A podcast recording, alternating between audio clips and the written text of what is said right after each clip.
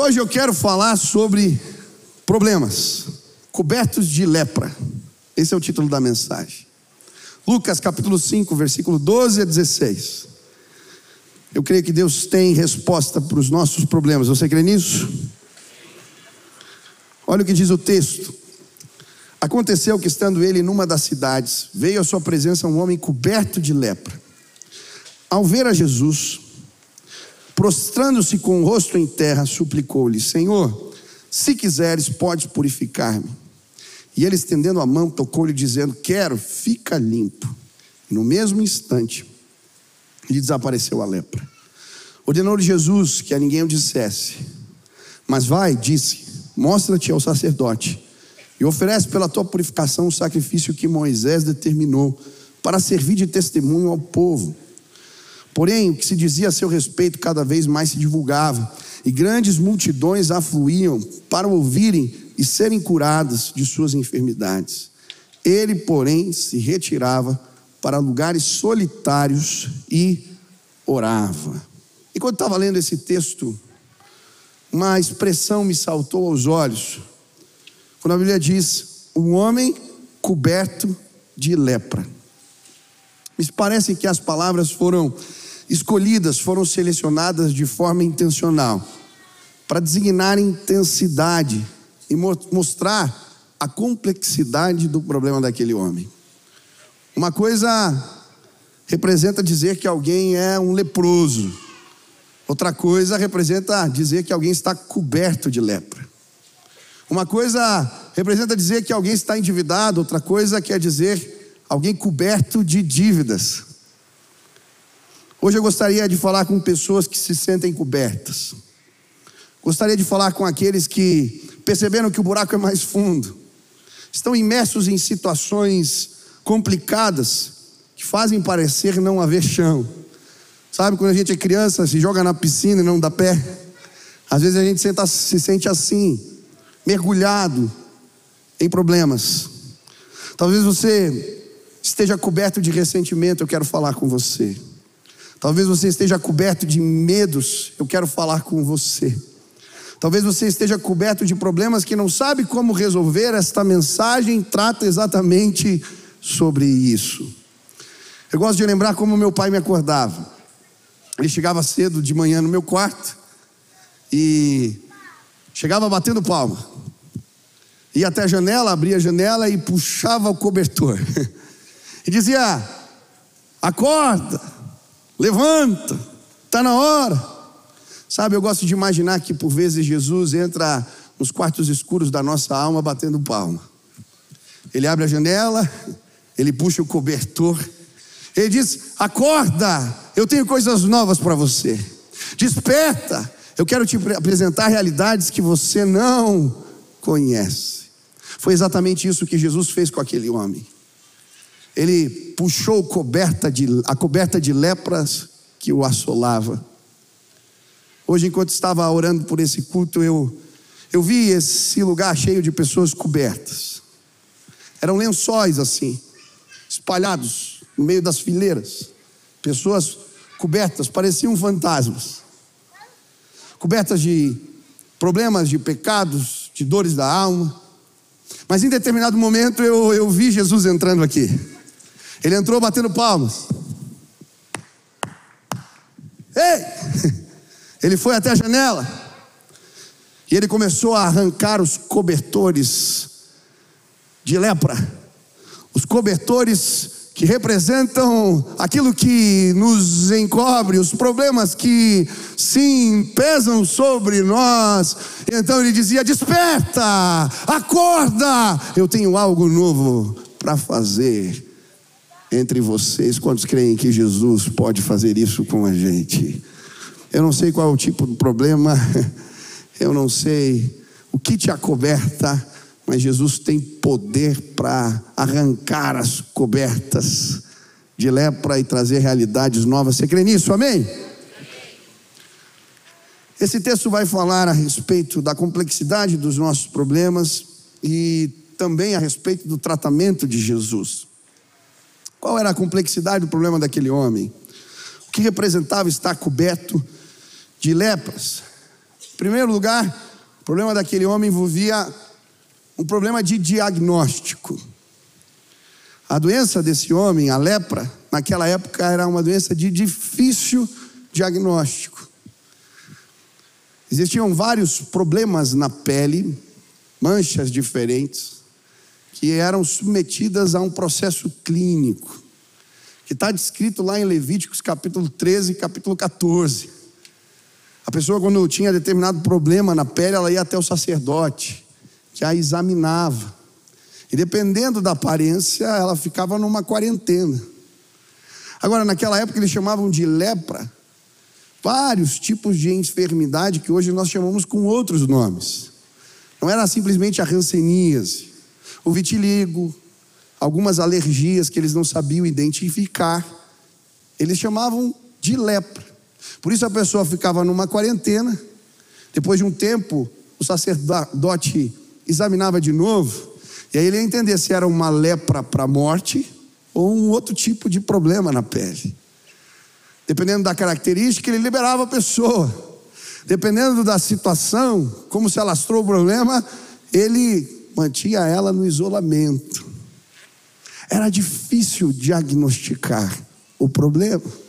O que me chama a atenção nesse texto é que a história desse leproso que foi curado por Jesus é contada nos evangelhos sinóticos, Mateus, Marcos e Lucas. Mas apenas no evangelho de Lucas, a Bíblia apresenta essa expressão, coberto de lepra. Talvez porque Lucas fosse um médico ele estivesse apontando para um problema de diagnóstico. Em Levíticos capítulo 13, versículo 12 e 13, a Bíblia vai dizer: se a lepra se espalhar de todo na pele e cobrir a pele do que tem a lepra, desde a cabeça até os pés, quanto podem ver os olhos do sacerdote? Então este o examinará. Se a lepra cobriu toda a sua carne, declarará limpo o que tem a mancha. Está dizendo: olha, se espalhar, ficar uma coisa esbranquiçada pelo corpo todo, talvez não seja lepra mortal, é outra doença, libera ele. Um homem coberto de lepra, diz o texto em Levítico. Eu não sei, era difícil o diagnóstico. Talvez Lucas, como médico, está dizendo: ele está coberto de lepra, é outra doença, libera o homem. Ou ele está dizendo simplesmente essa é uma doença que está no seu estágio mais avançado.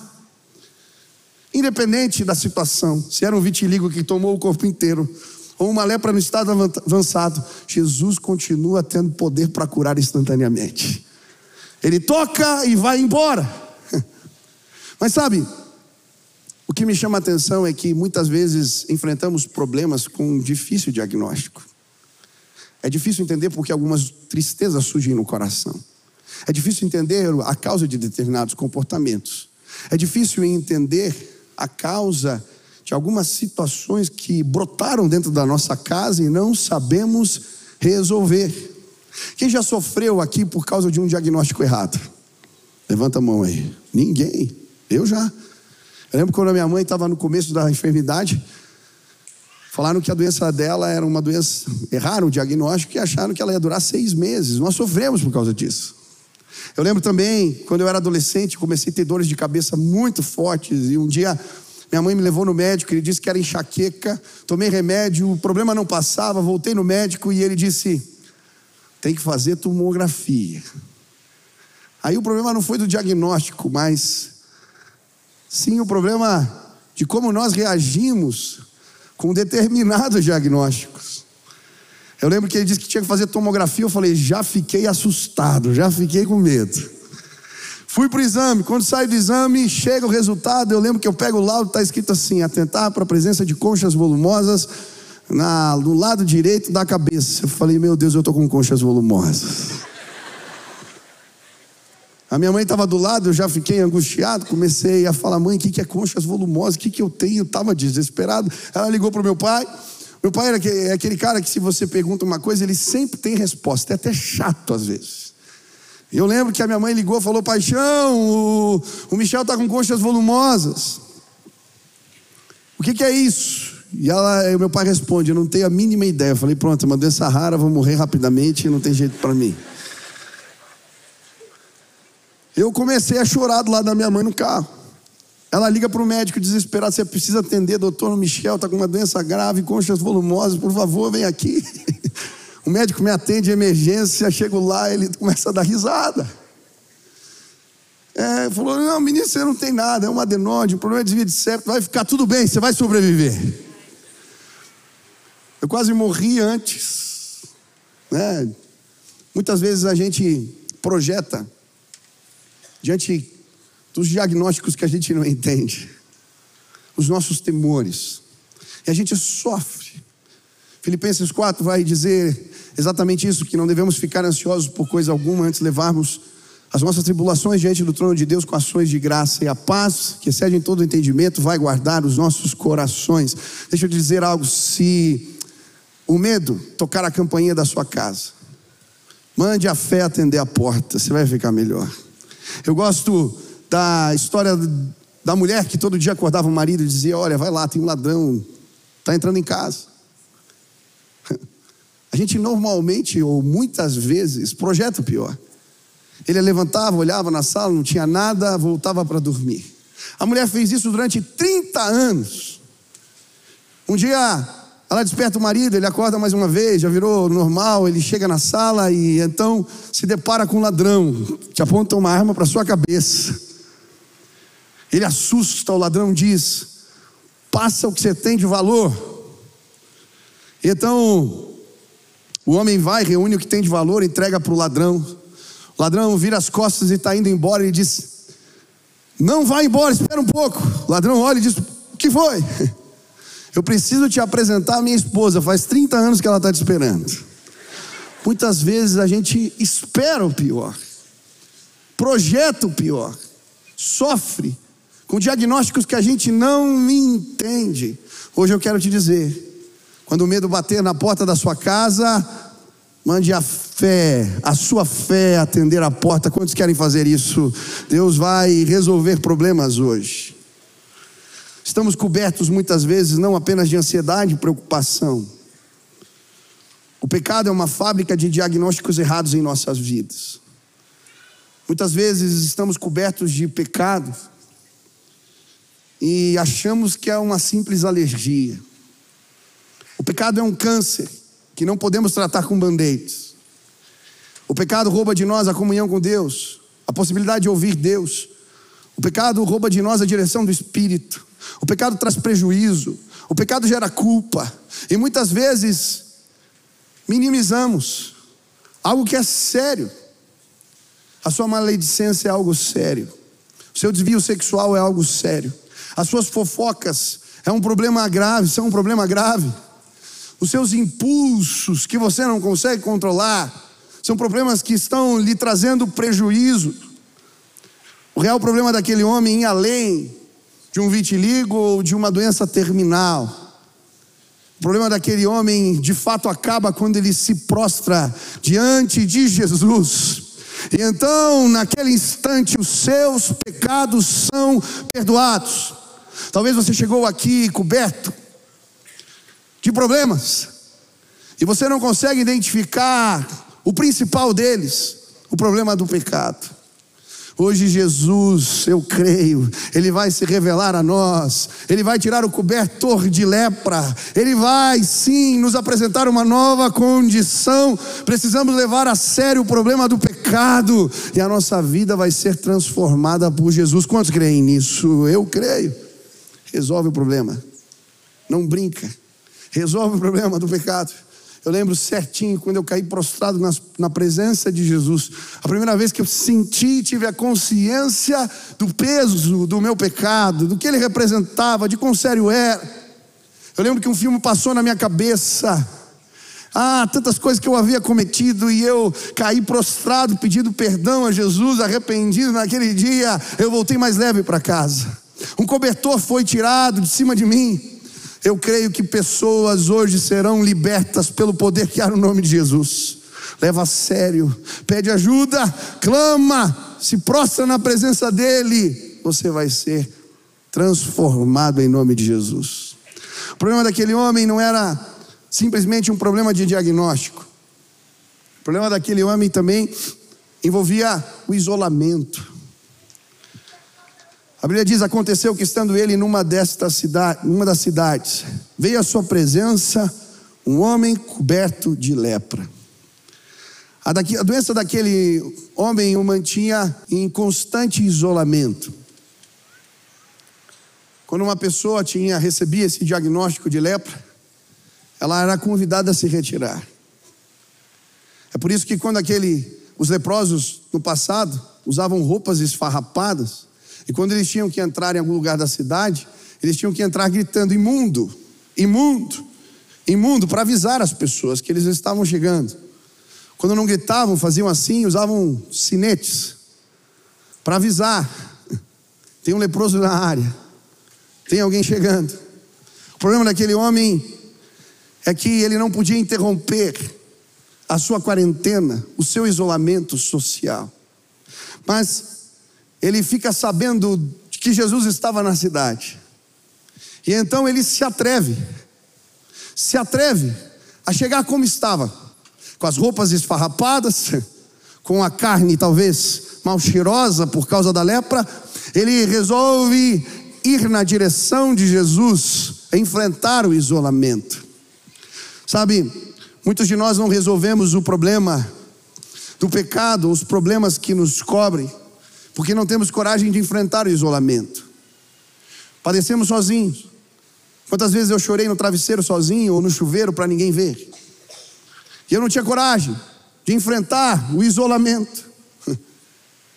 Mas sabe quando aquele homem tem coragem de enfrentar, de ir até Jesus, algo maravilhoso acontece. Ele é transformado. Eu nunca me esqueço um dia eu estava na rua evangelizando pessoas, encontrei alguém. Era um moço. E eu falei para ele a respeito de Jesus. Apresentei o plano de salvação, contei meu testemunho. E eu convidei ele para vir à igreja. E ele disse: Um dia eu vou. Eu só preciso resolver antes o meu problema com álcool, com bebida. Quando eu resolver, eu vou lá. Muitas pessoas acreditam que precisam estar prontas para o encontro com Jesus.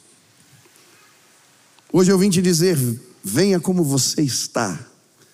Interrompa o isolamento. Venha com seu problema com bebida, com cigarro, com drogas, com seus desvios sexuais. Venha, venha como você está. Venha com seu problema de pornografia, com seus impulsos de ira. Venha, venha como você está porque é na presença de Jesus e somente na presença dele, quando ele age dentro de nós, que somos transformados. Você não precisa enfrentar esse problema sozinho, Jesus está aqui.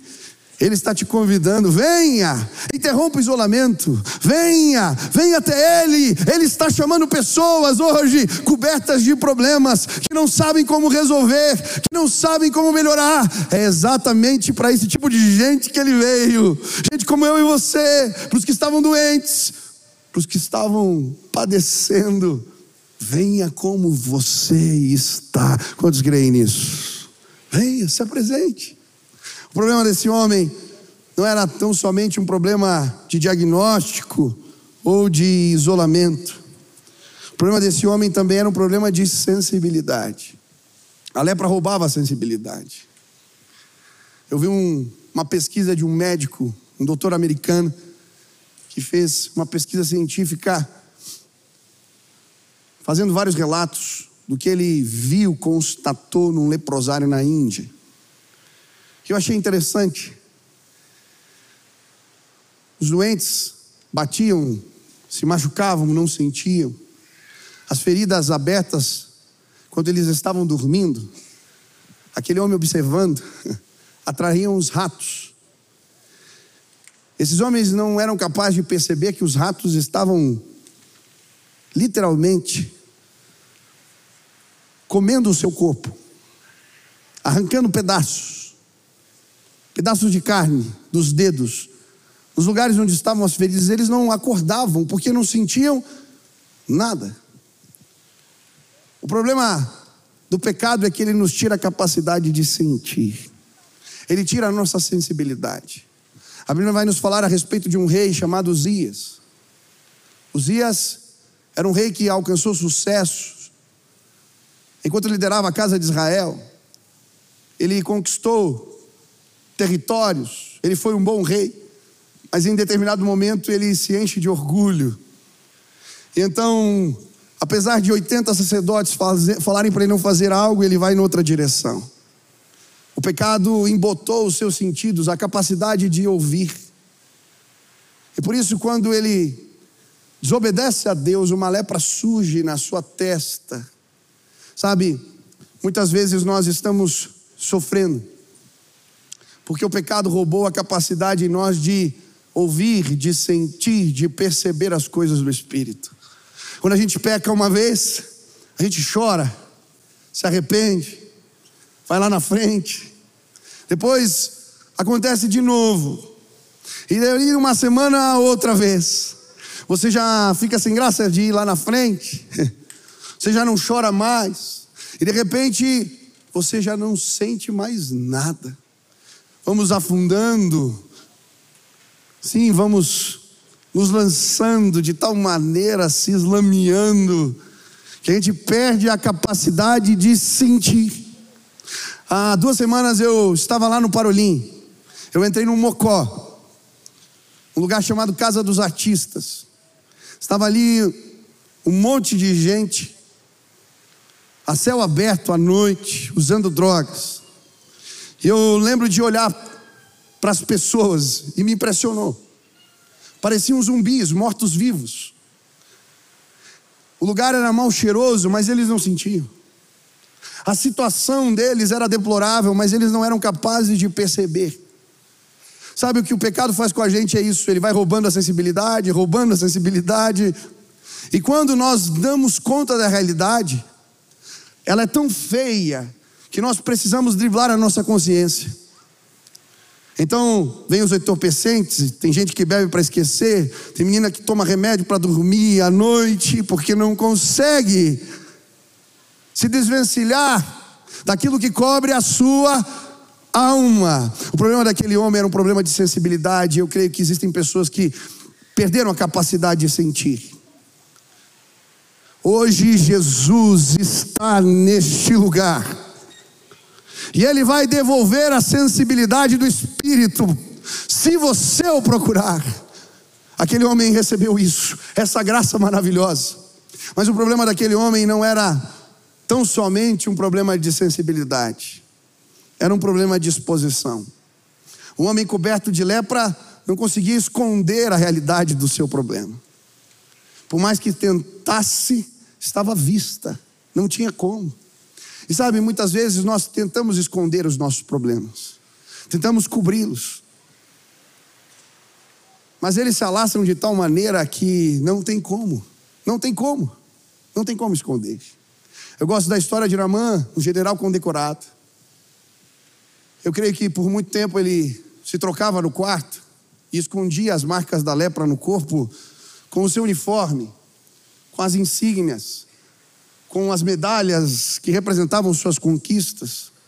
Muitas vezes nós driblamos, acobertamos problemas, realidades difíceis, através de uma postura, usando os nossos uniformes.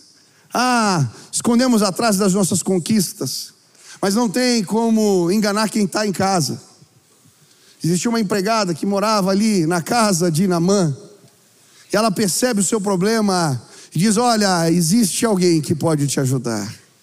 Existe um lugar, existe um Deus que pode transformar sua realidade. Talvez você chegou aqui hoje cansado de esconder. Problemas se tornaram aparentes e alguém te disse: vai lá. Existe remédio, existe tratamento, existe como. Deus pode te ajudar. Eu não sei qual é o seu problema, mas eu creio, Jesus pode tratar todo e qualquer tipo de problema. Eu não sei se você chegou desesperado querendo salvar seu casamento ou resolver um problema de um vício. Eu não sei se o problema é na mente ou uma dor na alma. Mas você veio ao lugar certo. Aquele homem na mão mergulhou sete vezes nas águas, ele tentou resistir o tratamento, mas quando ele se submete, a cura de Deus chega na sua vida. Hoje eu quero falar do tratamento que Jesus tem para você. Eu creio que se você submeter ao tratamento de Jesus, ele vai passar hoje neste lugar e vai tirar o cobertor de lepras que está sobre a sua cabeça. Quantos creem nisso? Não resista ao tratamento de Jesus.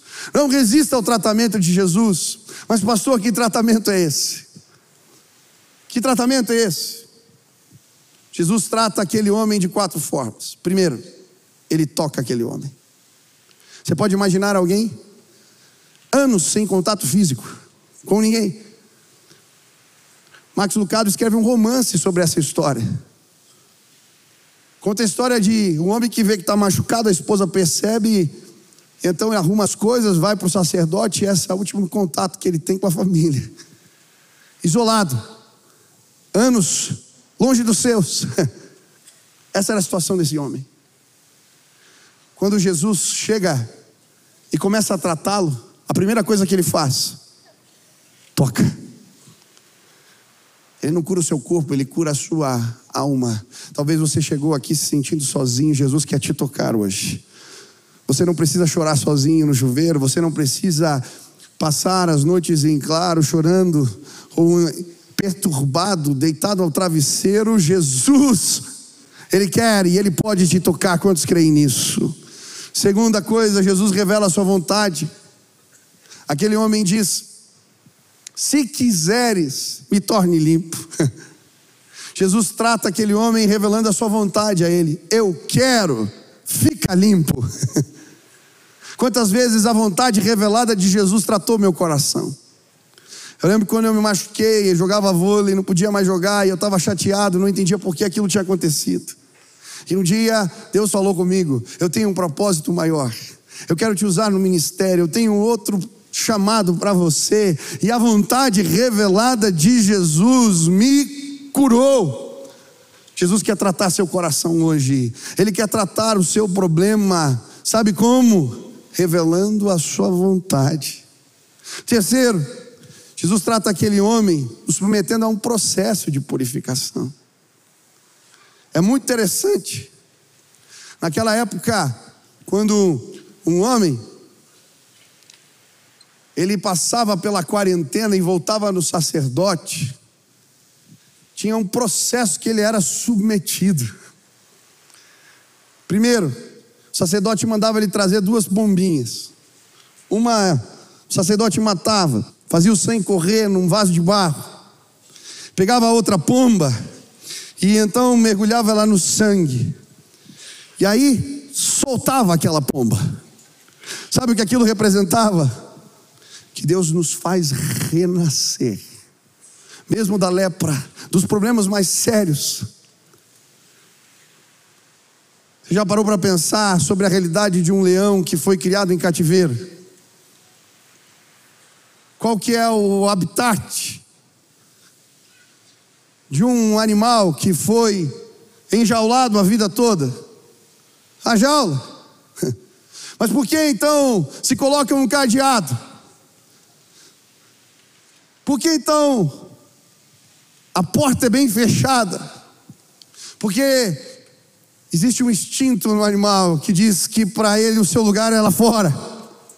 E talvez você chegou aqui com um instinto que lhe diz que existe uma realidade diferente para você que existe um caminho diferente para você, que existem propósitos que você não conhece. Hoje Jesus chegou neste lugar e ele deu um chute nas cadeias que nos prendem, ele tem poder para apresentar realidades novas. Ei, pessoas vão voar mais alto neste lugar. Ele tem propósitos que você não imagina, ele vai te levar a lugares que você não pode acreditar. Jesus, ele nos submete a processos que nos ensinam. Ele então, o sacerdote, pegava o isopo, mergulhava no sangue, jogava sete vezes, aspergia sete vezes o doente. Depois, pegava o sangue e colocava na ponta da orelha, na ponta do dedo, na ponta do dedão. A cobertura de lepra agora era substituída por uma cobertura de sangue. Há poder no sangue de Jesus para nos libertar. Há poder no sangue de Jesus. Esse processo aponta numa direção. Embora escravos, ele nos faz voar. Ele pode sim trazer perdão aos pecados, nova condição de vida. Eles pegavam o óleo, o azeite, faziam da mesma forma. Colocavam na orelha, na ponta do dedo, na ponta do pé. Sabe por que as coisas vão mudar na sua vida? Olhe para mim, sabe por que as coisas vão mudar na sua vida? Porque o óleo do Espírito vai ser derramado sobre você hoje neste lugar. Eu vim para esta casa hoje procurando uma unção nova. Ele vai colocar óleo na ponta da sua orelha, na ponta dos seus dedos. É na força do Espírito que conseguimos, é na força do Espírito que vamos além, é na força do Espírito que podemos mais. Os processos de Deus. Não resista aos processos de Deus na sua vida. Davi fala: lava-me como sopo e ficarei limpo. Lava-me e ficarei mais alvo do que a neve. Existiam duas palavras no hebraico para lavar. Uma representava lavar com água, lavar a louça. A outra, lavar com a vara. Eles pegavam a roupa, jogavam na pedra ou um tapete e batiam com a vara até o pó sair. Davi está se referindo a essa palavra: lava-me com a vara. Eu me submeto aos teus processos. A cura de Deus vai chegar na sua vida. Quando você submeter aos processos de Jesus para você, vai, pede perdão, vai abre mão dos seus direitos, vai. Procura a reconciliação, vai. Confessa os seus pecados, vai. Se submete ao tratamento, se submete ao tratamento de Jesus. Eu nunca me esqueço da menina adolescente que tinha problema com o vício de roubar. Um dia ela chegou na minha sala e confessou. Eu pedi para ela voltar na outra semana com um papel, um caderno. Ela voltou e eu falei: Você consegue dizer tudo que você roubou? E ela começou. A folha ficou completa. E eu disse para aquela menina: Agora você vai, pessoa em pessoa, pedir perdão e vai pagar o que você deve. Pastor, mas como eu vou fazer isso? Eu não sei. Você vai vender paçoca, vai vender brigadeiro no final do culto, não me interessa. Você vai fazer. Outra semana eu chego na sala, aquela menina chorando, desesperada. Eu fui lá no meu antigo chefe, ele me xingou de tudo que foi nome. Como é que você me faz fazer um negócio desse? Falei, Jesus está te curando. Jesus está te curando. Ela pagou todos os que deviam, mudou de cidade. Eu não vi mais aquela menina. Um dia eu estava no culto, à noite, encostado na parede lá no ginásio. Aquela menina vem e me encosta. Eu olho para ela e digo: O que foi? Pastor, eu vim te agradecer. Por quê? Hoje eu trabalho numa multinacional. Deus tem me feito prosperar, porque algo importante aconteceu na minha vida. Ei, se submeta aos processos de Jesus. Os processos de Deus, eles são curadores. Eles restauram a nossa vida. Não resista ao processo, não resista ao processo, não resista ao processo por fim. Jesus manda lá ele voltar no sacerdote. Por quê? O milagre precisava ser se tornar incontestável. O exame de alguém respeitado. Sabe como era esse exame? Depois que o sacerdote examinava e via que estava tudo bem, ele mandava o homem trocar de roupa, tomar banho e raspar todos os pelos do seu corpo, até as sobrancelhas. Quando aquela pessoa chegava,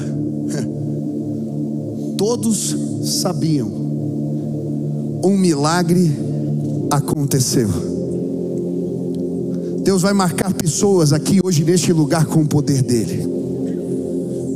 Deus vai tornar você, a sua vida, um testemunho incontestável.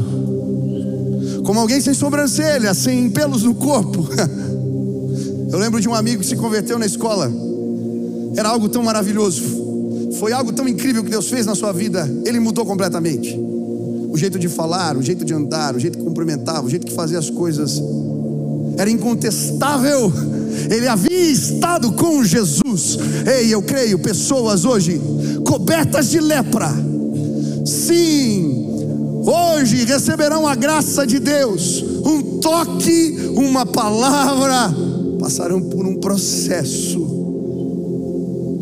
Mas as pessoas vão saber que Jesus está vivo. Ele continua transformando histórias de pessoas.